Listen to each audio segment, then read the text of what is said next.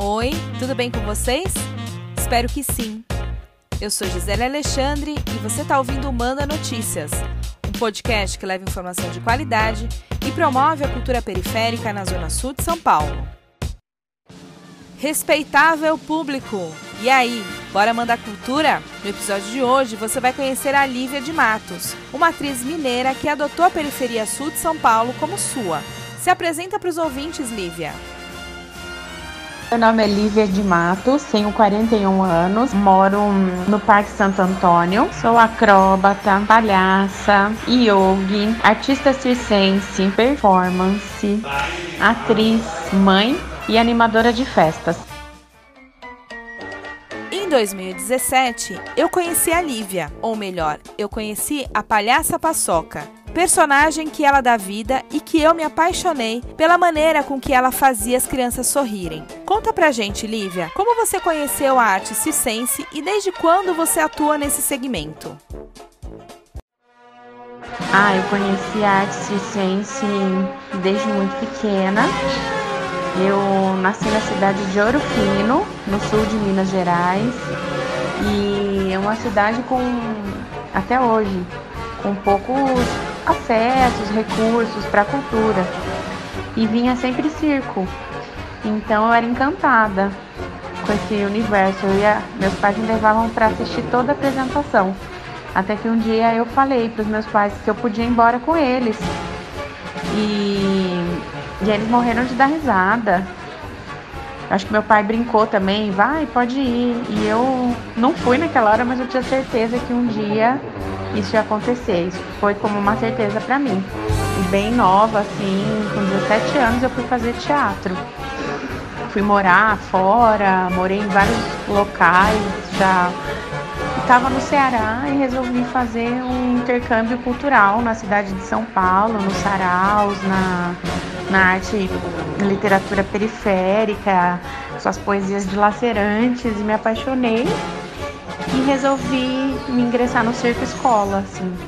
E foi muito legal, porque logo de cara, assim, eu já fui escalada para ser palhaça, já me batizaram de paçoca. Paçoca é um personagem que eu tenho e eu considero ela o melhor de mim. Que legal, Li. Conta para os ouvintes como é a sensação de levar alegria para as crianças da quebrada. Ah, levar alegria para as crianças na quebrada, nossa, é o melhor, é o melhor, é o que faz valer a pena. A gente tem um lema assim, pode parecer clichê esse lema, mas para mim ele é, ele é decisivo, que enquanto existir o sorriso de uma criança para nós, ainda haverá esperança. É, talvez eu lembre daquela criança que um dia quis ir com o circo, né? E aí o circo tem essa abertura para falar de, de coisas com as crianças também. É muito bacana. Através da minha personagem, eu posso pensar diálogos e conversar, e, e é uma ferramenta linda.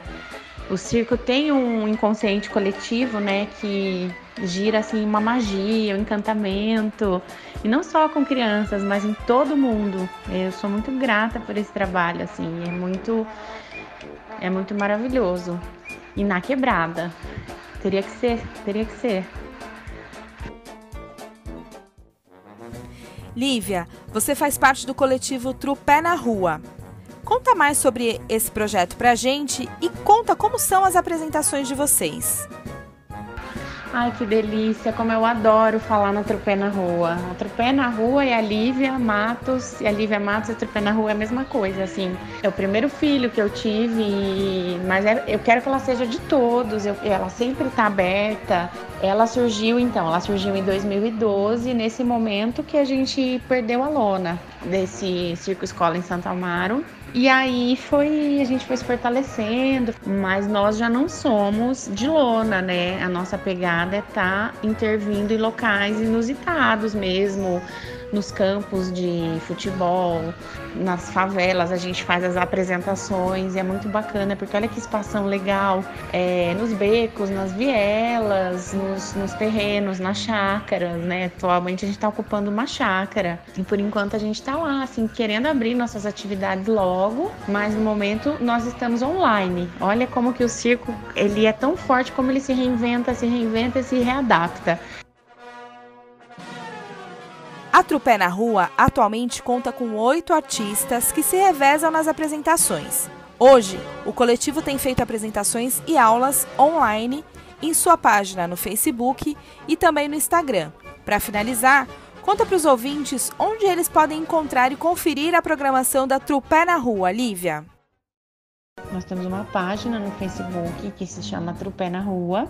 A gente tem o Instagram, tá muito legal. A gente posta muita coisa todo dia, explicando sobre as aulas, pedindo para conhecer nosso link na bio, que tem muita coisa aqui focado no, no Instagram. Nós temos um canal no YouTube que é Trupé na Rua.